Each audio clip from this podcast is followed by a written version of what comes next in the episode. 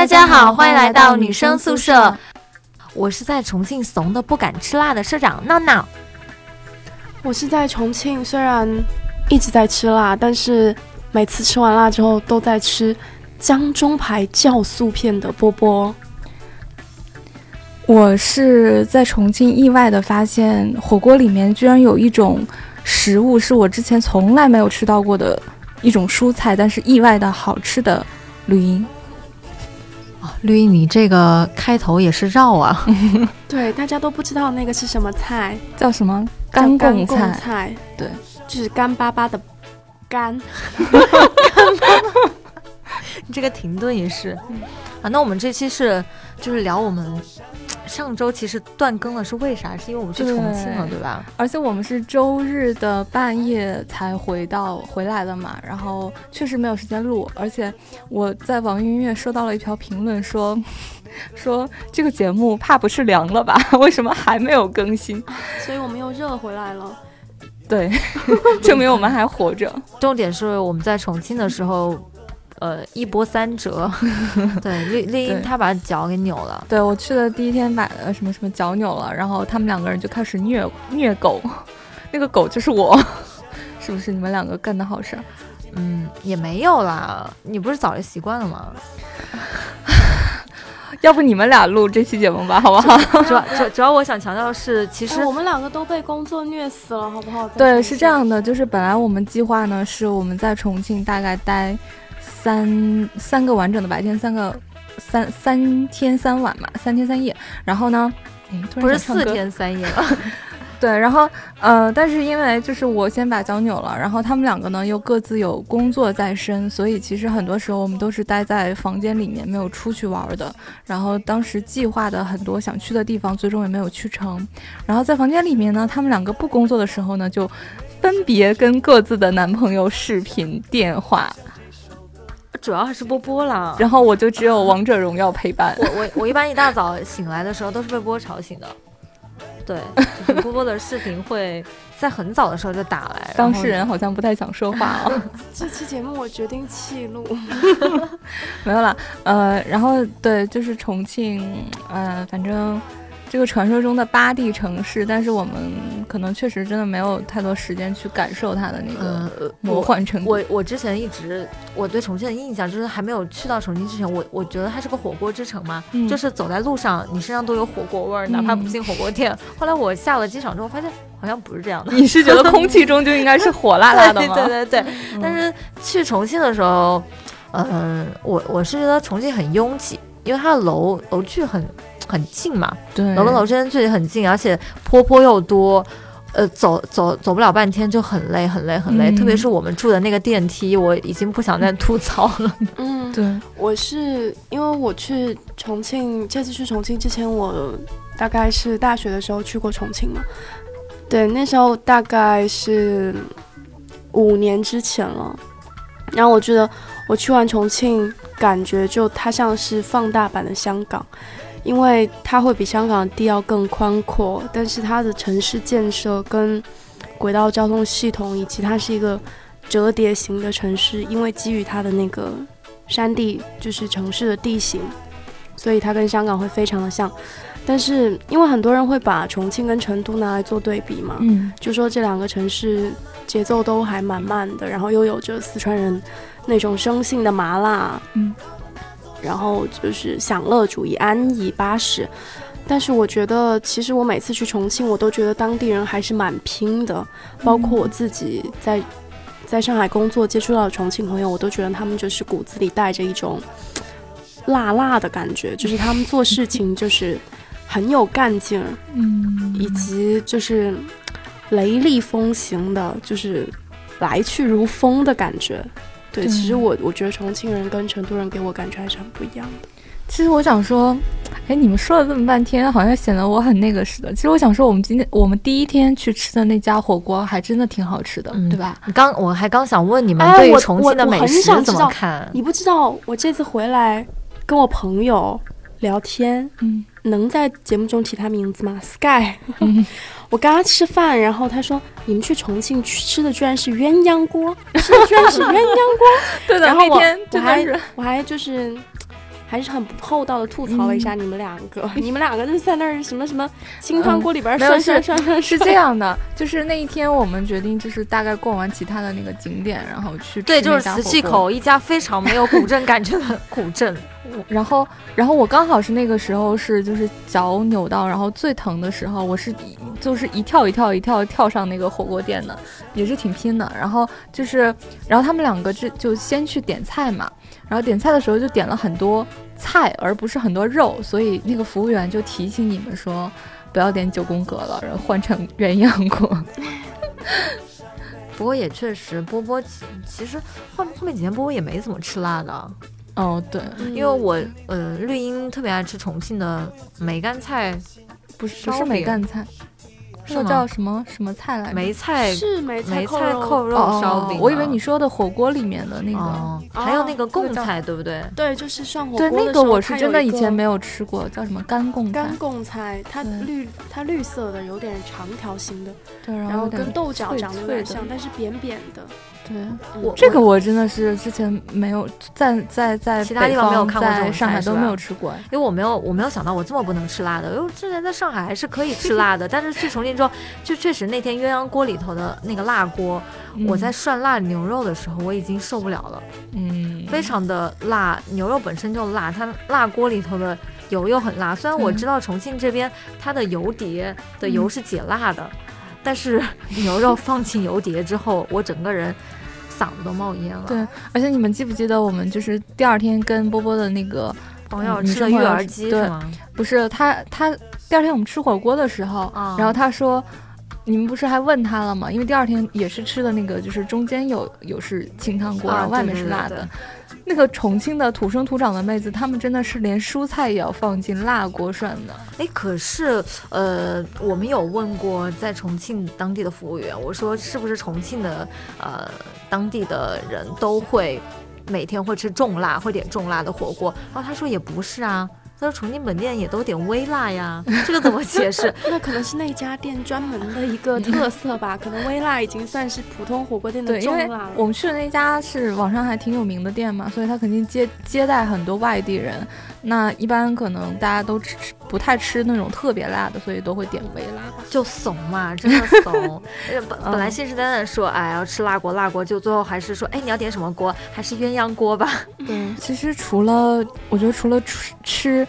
然后重庆的交通，包括步行，其实也给我留下了很深的印象。就是因为我们住的那个地方，我们住的地方还挺中心的，对，但是是那种比较古老的大厦，所以它一面的那个电梯还有就是本来是两两部电梯同时运行的，然后其中一部还在维修，所以就整个大厦三十几层的人都在用这一部电梯。我是懵逼的，我们当时从。呃，大巴上下来已经快十一点了，嗯，然后本来要进大厦，然后说是要进房间，结果就看到长长一条队从电梯里排出来，我当时想说，哎，这是大家排队买吃的吗？没有想到是电梯，我们排了多久？排了大概。一个小时有没有？半个小时，四十分钟可能是有的。对，在然后之后我们平均每天出行上楼或者下楼，基本上都要经历个至少二三二三十分钟。为啥？因为这个电梯写着是十在十三人，但其实差不多六七个人就满了。就很很神奇的，就是其中有一次啊，是我们呃到中午的时间准备下楼，然后大概十一二点钟的时候，那我们住在中间的楼层嘛，对吧？然后看到了那个十七楼，一共是三十三楼，对吧？你再说一点就可以直接把我们的方位定。然后我们是差不多住在那个大厦的中间楼层。那我们下去的时候，想下去的时候，基本上从楼上来的就已经占满了整部电梯，就所以我们就是就是。等了两部电梯吧，都还是下不去。然后当时好像是有一个空位子，所以闹闹先上了电梯，对吧？嗯。然后我跟波波就说再等一下。那我们后来终于反应过来，说其实我们应该先上去，然后再跟着电梯下来。对。然后我们就后来终于等到了，然后跟着那个电梯上去，就相当于从三十多层就一路往下。那那个电梯就非常的神奇，因为它差不多可能到二十几层的时候就已经满了嘛。然后但是碰到。下面的就可能二十几层、十几层的人，他那些想下楼的人都会再按一下嘛。这时候当有一个新的人上来了，然后发现超载，对吧？电梯会提醒，那动不了，那那个人就会下去，对吧？然后这个时候电梯仍然提示超载，所以还要再下去一个人，然后。经历了两次还是三次来着，就相当于我们这这个电梯越往下坐人越少。就是说这个电梯的心理状态就是我让你上，让你上，让你不上还让你下去一个 啊！所以这就是你们我在下面又等了你们半个小时的原因是吧？因为我一直看到有有人从电梯里下，电梯里出来就一波接一波，我想说你们怎么着也得到第二波出来了吧？结果你们让我在下面等了半个小时。对，而且。而且就是当时我记得，就是我们正好就是我们在等电梯那个非常诡异的电梯那一次，我们大概是到六楼还是几楼的时候，我记得是个位数。我看到有个男生，就因为他一个人嘛，我看他想要进来，我们不是说那个满了满了不能进来了嘛。嗯。然后后边在我们下到第一层楼的时候，刚走出电梯。我看见他从那个什么 爬楼的那边出来，我想真的是爬楼还更快一些。对，因为可就是那个大厦很老，然后电梯肯定也很老嘛，所以就它就是那个运载能力确实是不行了。然后那栋楼里面可能也有很多像我们这样就是外地去旅游的人，对，就可能不是对不太是本地的那个居民，所以就大家都不知道电梯是这个情况，所以都在慢慢适应。然后我们当时下去的时候，整个电梯的人都在笑，都觉得。是一个很好玩的经历，当然，如果 前提是你不赶时间。还有啊，你在电梯里会听到吐槽吗？因为我们这个电梯还有外卖小哥，我想说外卖小哥坐这个电梯真的是…… 对，我就在想，可能当地的外卖小哥，你看送一次，可能在电梯里面耽误个二三十分钟，这多耽误赚钱呀！就嗯，就我当时坐，就我先出先上去了嘛，在跟你们一趟电梯的时候，呃，因为这个电梯非常的奇怪，是它每一层都有人按，按了之后它就会停，每一层都停，然后那个。就是我们当时电梯有个重庆人，他用重庆话说，我不知道重庆话怎么说。他说：“他说，老子坐电梯坐了十分钟了，已经。”老子坐电梯坐了十分钟了 啊！对对，就是这。但是那个男生说出来的语气非常好笑，哎，我当时我就扑哧一下笑出来了。我就觉得说，就是他们对电梯这个吐槽真的是太好笑了。对，而且当我们好不容易出了这个电梯，因为我第一天就是脚扭伤，就是在出了那个电梯，可能觉得太好玩了，然后出去一不留神就踩踩滑了嘛。然后，但是大家知道，就是重庆的地基本上都是一会儿上坡一会儿下坡的。然后我们那天去坐那个索道的时候，就真的明显。感觉到那个、那个、那个上坡下坡对一个脚崴了的人 真的是非常的不友好。然后一段可能原本五分钟的路，我就要走个二三十分钟，就导致我们那天过江索道也是很有意思的。过江索道大概排队排了两个小时，然后三分钟过江，然后排两分钟过江，两分钟回来。对，然后到另一边的话继续排队。是，嗯。哦，对对对，就是那天回来的时候，我还特别轻松的跟绿衣说了一句话：“哎呀，还有两分钟就能回去了。” 对对对，特别搞笑。而且我记得我们就是也呃打车也很好玩，因为从那个就是大家知道那个就前一段时间为什么重庆变成了一个网红城市，然后嗯，包括我们重庆朋友也有说，好像感觉重庆现在的游客特别多，对吧？嗯嗯。也是因为那个，就是可能那个什么八地魔幻城市火了嘛，就是洪崖洞的那个地方是你，呃，从这边然后进到一个电梯往下坐十八层，然后出去发现还是马路还是平地，就感觉很神奇嘛。那我们打车的时候也是的，就是那个车绕了一圈，然后回来可能，呃，在车上可能十几分钟吧，然后其实发现如果你要是步行的话，可能就几分钟的路。对对。其实我特别想问一下，就是你们那天去洪崖洞的时候，有很直观的觉得它很神奇的感受吗？并没有，我就想着说，知道了是吧？嗯，也不是吧，就是会因为当天特别饿，所以 我在重庆就一直在饿肚子，因为就就像我们之前还在算预算嘛，我们三我们大概是四天对吧？四天我们三个人吃饭加起来还不到三百块钱。是吗？因为有的饭没有算进去啊。对，但是我们一天也就只吃了大概一顿饭还是两顿。但是我是觉得那个就是我们去吃串串，包括你们说的那个什么梅干菜肉饼啊什么那种，呃，也是那种小吃街或者是沿途的嘛，我就觉得好好吃哦。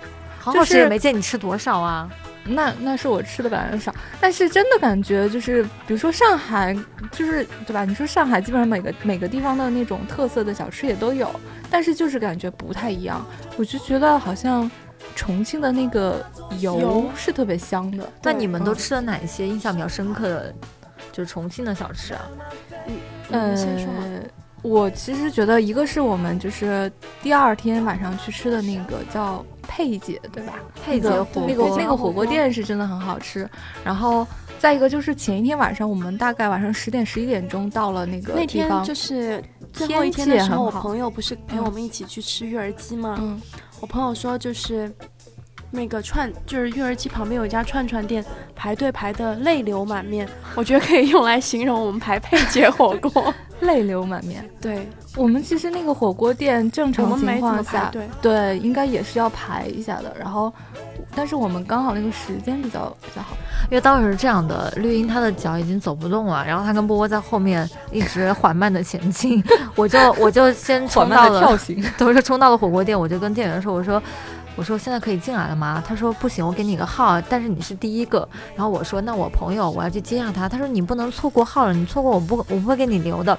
我就一直在店跟绿茵之间徘徊，因为我发现我在店里头等了二十分钟，他俩还坐在原地没动。我当时特别的焦急，我就要在对面去买买药给你，但我发现。你又没买到，对，其实他就在 就在隔壁，但是店员跟我说在对面，我以为对面是要过个马路，我走的汗流浃背，又回来，结结果还没有发现有药。我们说走的汗流浃背，然后我们好不容易跳到了门口，然后回头一看，哎，不就在对，不就在街角处吗？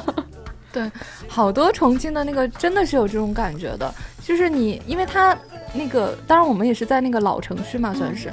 就它楼跟楼之间是有点香港那种感觉，挨得特挨得特别近。对，而且就是太高了。对，你的那个目的地可能离你很近，但是你是看不到它的。我真的是看不到。后来就把绿茵。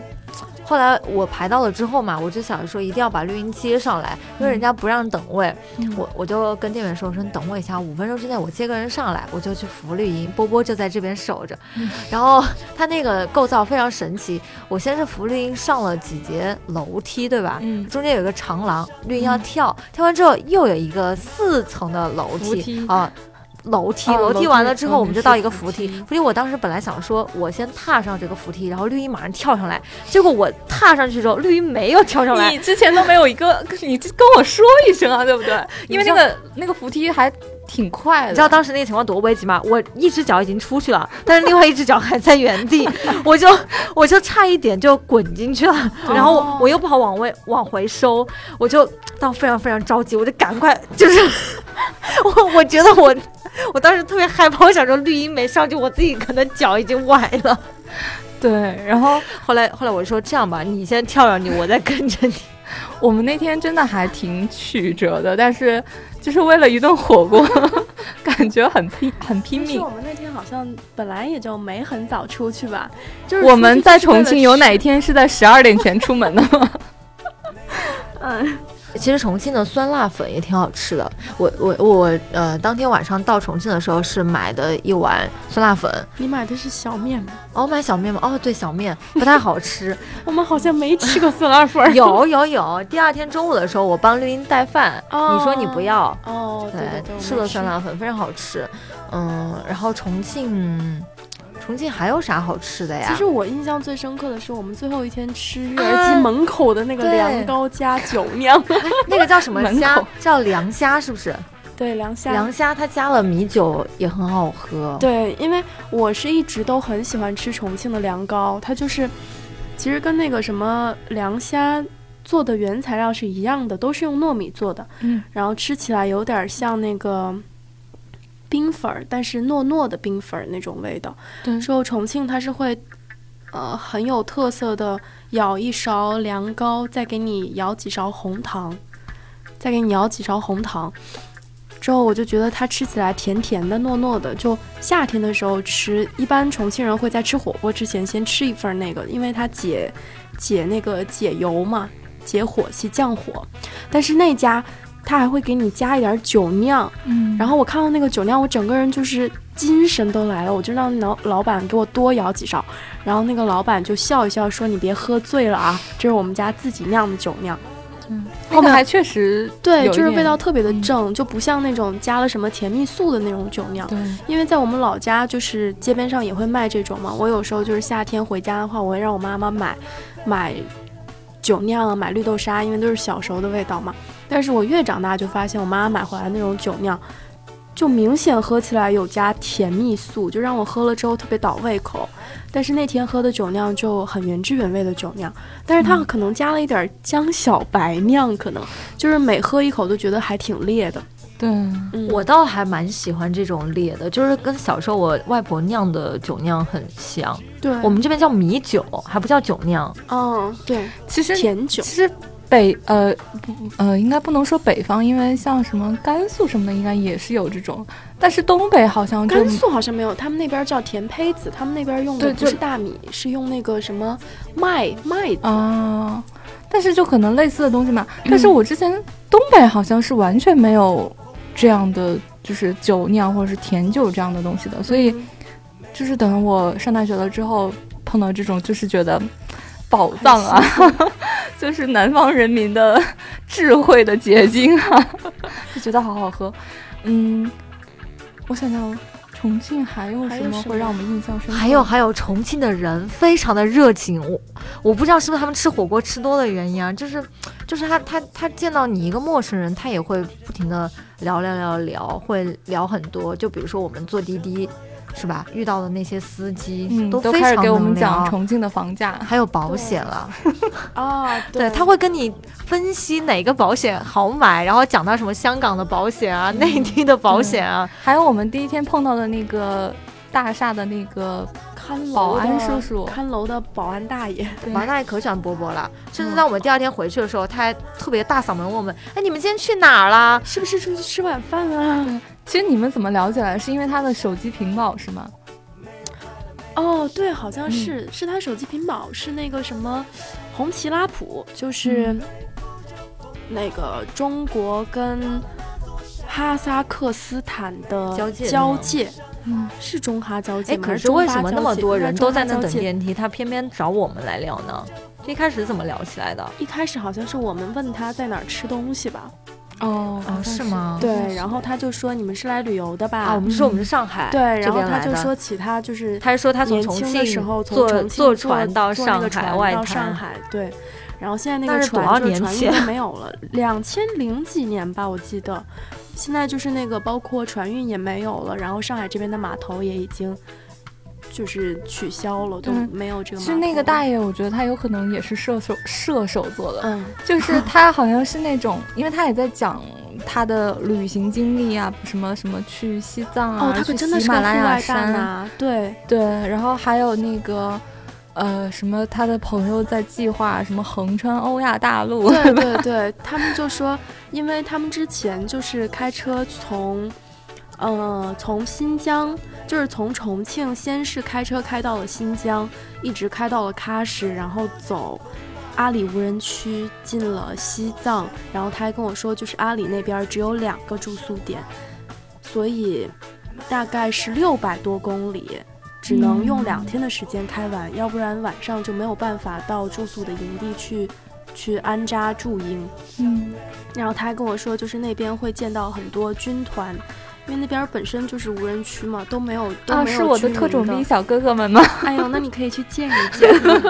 嗯嗯，就是感觉那个大爷是一个自在如风的中年人。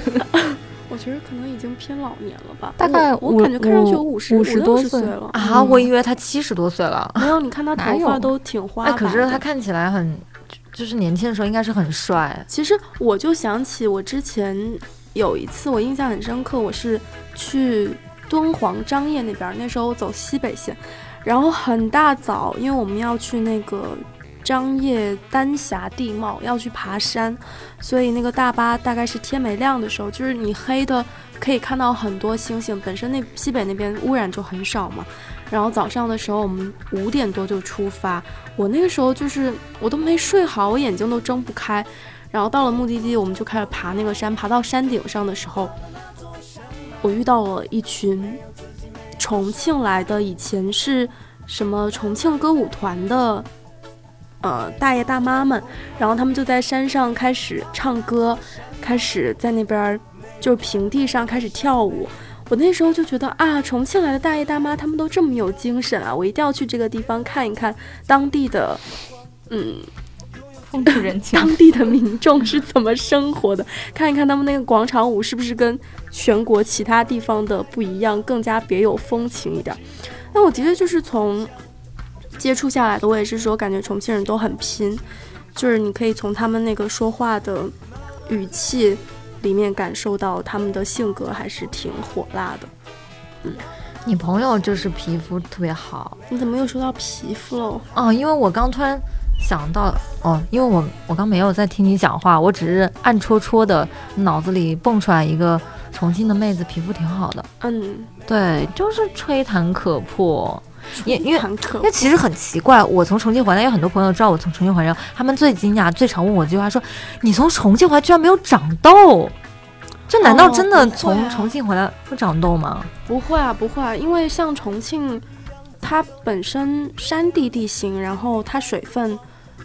那边又不是很干，然后又很多水分，所以吃辣是去除身体的湿气，它不会它不会长痘。但是如果是像湖南人、四川人去到广东沿海地区的话，还在拼命吃辣，就很容易长痘痘，因为身体内湿气排不出去，它会以另外的方式展现出来。那你们之前还聊到说。就是广东人跟重庆人其实是得痛风最多的哦，对，是因为这是跟饮食习惯有关系嘛。广东人他比较喜欢喝汤，喝高汤，煲汤可能煲三四个小时。然后重庆人、四川人喜欢吃火锅，火锅里边的东西也不停的煮煮煮啊，可能吃个火锅从什么九点钟一直吃吃吃吃到个一点钟，包括大家喝喝酒啊、猜猜拳啊，那时间很快就过去了。但其实这个时候你锅里边食物它。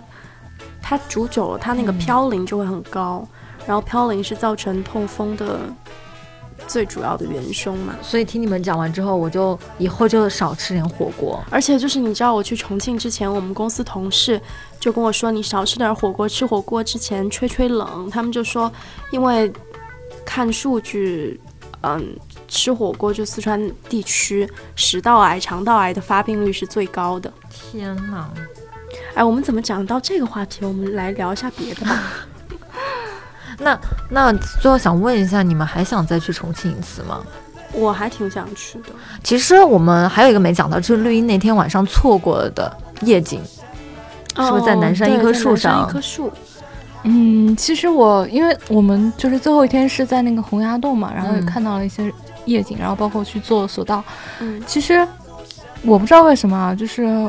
我是到了重庆，我以前以前真的地理不太好，我是到了重庆才知道，就尤其是我们住的那个地方是两面都临江的嘛，一个是长江，一个是嘉陵江。对。然后我觉得那个夜景，就是我刚开始到了那个洪崖洞下面的时候，其实第一反应跟外滩有一点点像，就是也是这边是那种，呃，有黄色的灯光啊，然后的一些建筑，然后对面是有。一看那些高楼，肯定就是金融啊、银行啊、保险的这些公司的那种高楼。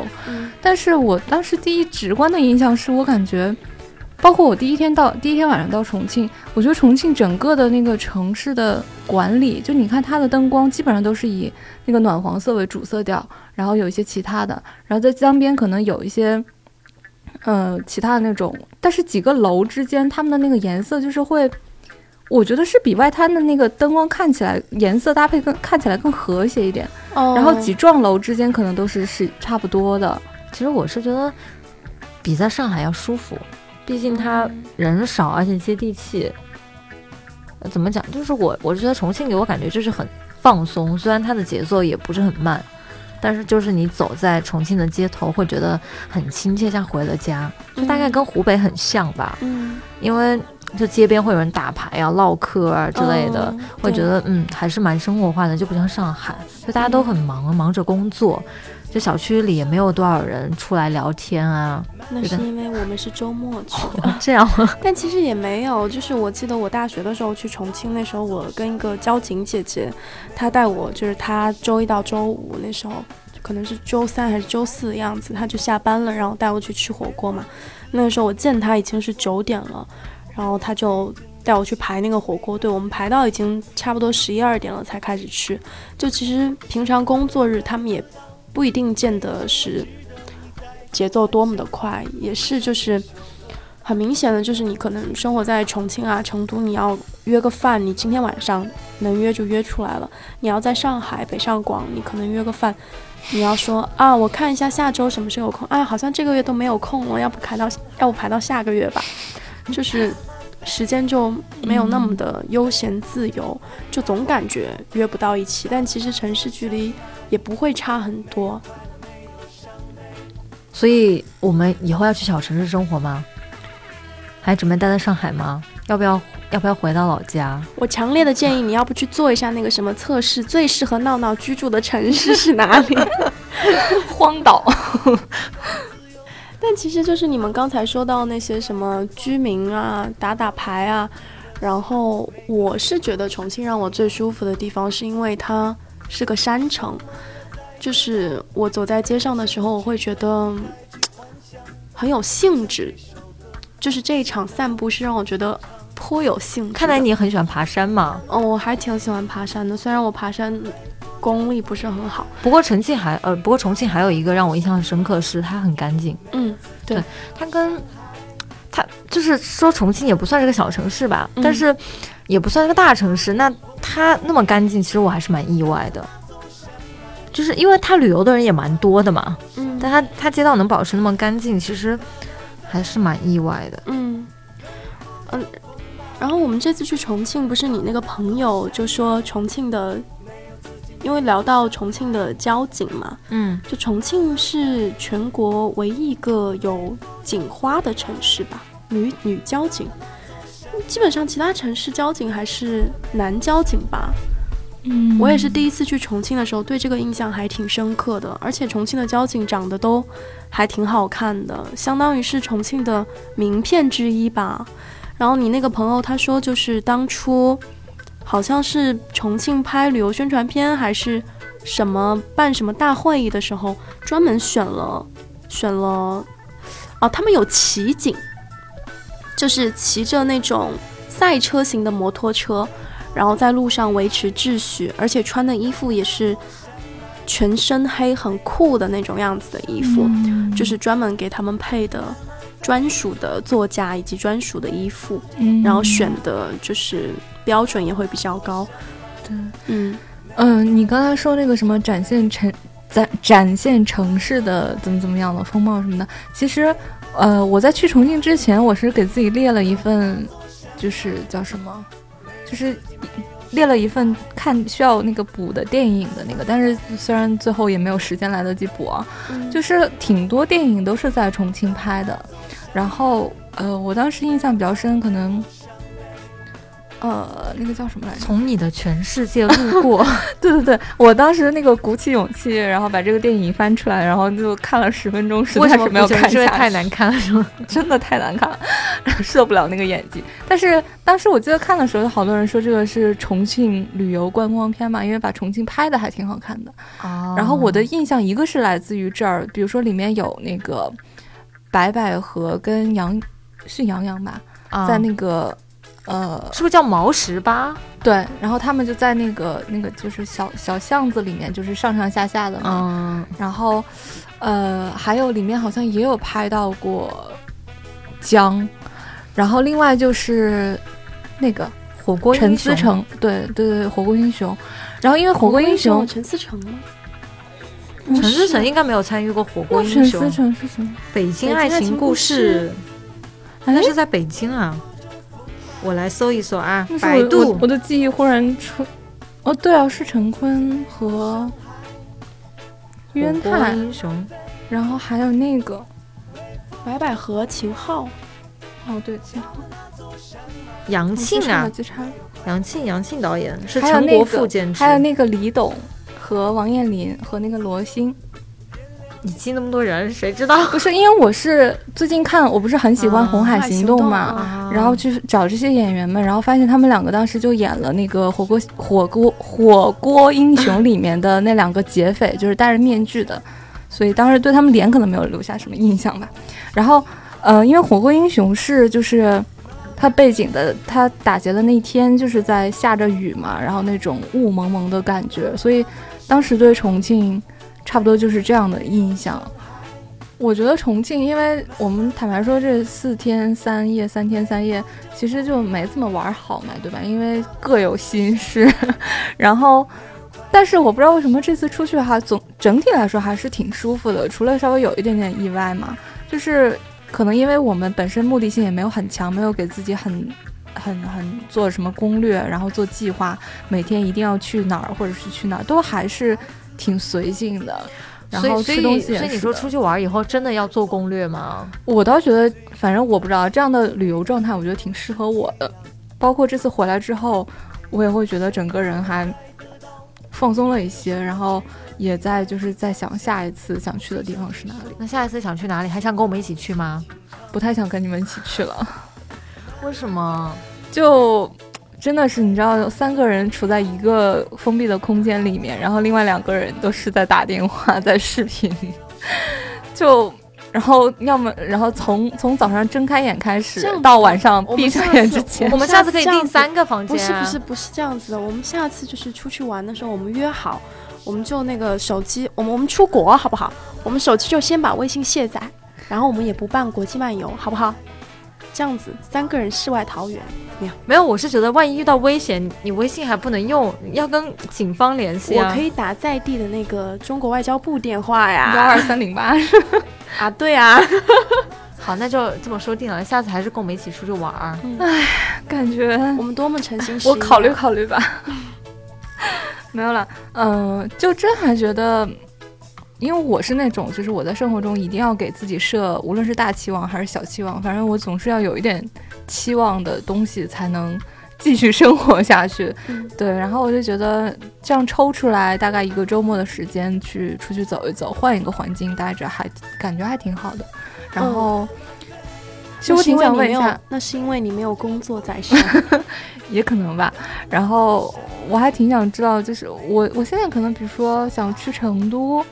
然后想去，就是可能也不算那么特别拥挤的地方，然后吃的好吃一点，然后可有有可以看看风景啊，然后这种就还挺好的吧。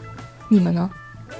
因为我我有工作在身，而且压力特别大，所以可能这次玩的也不是很尽兴吧。对，我其实这次是真的在重庆，觉得嗯，比我的预预期可能。十分之一都没有到吧，因为主要是我个人原因，因为我工作带到重庆去完成，而且我最终还没有完成，所以其实整个旅游状态压力都是比较大了。嗯，对。但是你刚刚说到就是，呃，什么吃的东西也不错，然后人也不是很多，周末就可以过去飞过去玩一玩的。其实我很推荐云南，因为云南我我自己是一个。属于，如果是休闲度假游，是可能在我心中排名是第一的一个地方。云南可能就不是一个周末可以搞定的。也不是，就是你如果只挑一个地方，你可能三天四天就可以了。嗯嗯。好了好了，我们 我们这期就结束吧，也也算是怎么讲？我们下周会 会怎么样？会连更两期吗？还是也不会吧？呃，是这样，就是我们节目现在是在网易云音乐、喜马拉雅还有苹果播客上面会更新嘛。然后，对上一期我们欠了一期，这个什么时候补就再说吧。然后呢，我是挺希望就是这期节目大家可以在我们的节目下方评论区，呃，可以来留言，然后告诉我们，比如说你一次呃比较难忘的旅行的经历，或者说你接下来的一个旅行计划。然后大家可以互相参考一下嘛，对不对？然后也说不定，比如说我们可以选择在某一个城市，然后大家一起来出来玩，也挺好的。说了 N 久，就是在重庆也没有人找我们，对呀，也没有人找我们，有啥好说的？都是塑料花儿，也不要这样子嘛。塑料花也可友谊可以更持久吗？就是让我们三个人活在你们的想象里面，也挺好的。见了真人可能会失望嘛？好吧，好吧，那我们这期就到这里啦。嗯，就中国还是很美的，内地还是很美的，所以就是我们要经常出去玩，出去走一走。就希望绿茵下次再跟我们出去玩的时候，要注意那个脚脚下的路，不要再变成。我以为你要说要我找个男朋友呢。那不用，我觉得你你可能下次还是这样的状况吧。啊，就是没有你找个男朋友吧。嗯，希望希望能找到。好了好了，最后来说那个，就是大家可以关注我们的微博以及微信公众号“女生宿舍 FM”，然后来跟我们一起玩。另外呢，就是可以加到我们的舍友群里面，呃，先添加闹闹的个人微信“闹闹 TVXQ” 的全拼，就是。N a o n a o t v x q，然后如果有之前就是加了闹闹很久，但是仍然没有通过的呢，你就再加一次，前提是很久啊，就不要一两天的这种，可能就不要重复加了。然后如果有就是已经加了闹闹，但是没有进我们的群呢，你要去跟那闹闹打一声招呼，这样他才能看得到啊。然后对，就是差不多是这样。然后闹闹，你能不能勤开一点手机啊？哦，我已经两个月是不是没开机了？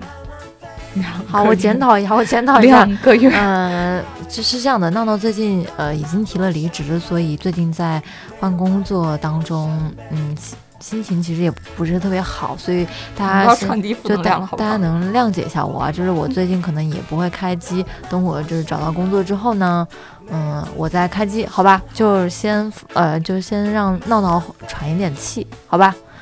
好，那就这期就到这里啊啊，拜拜，晚安，拜拜。没有快乐，没有伤悲。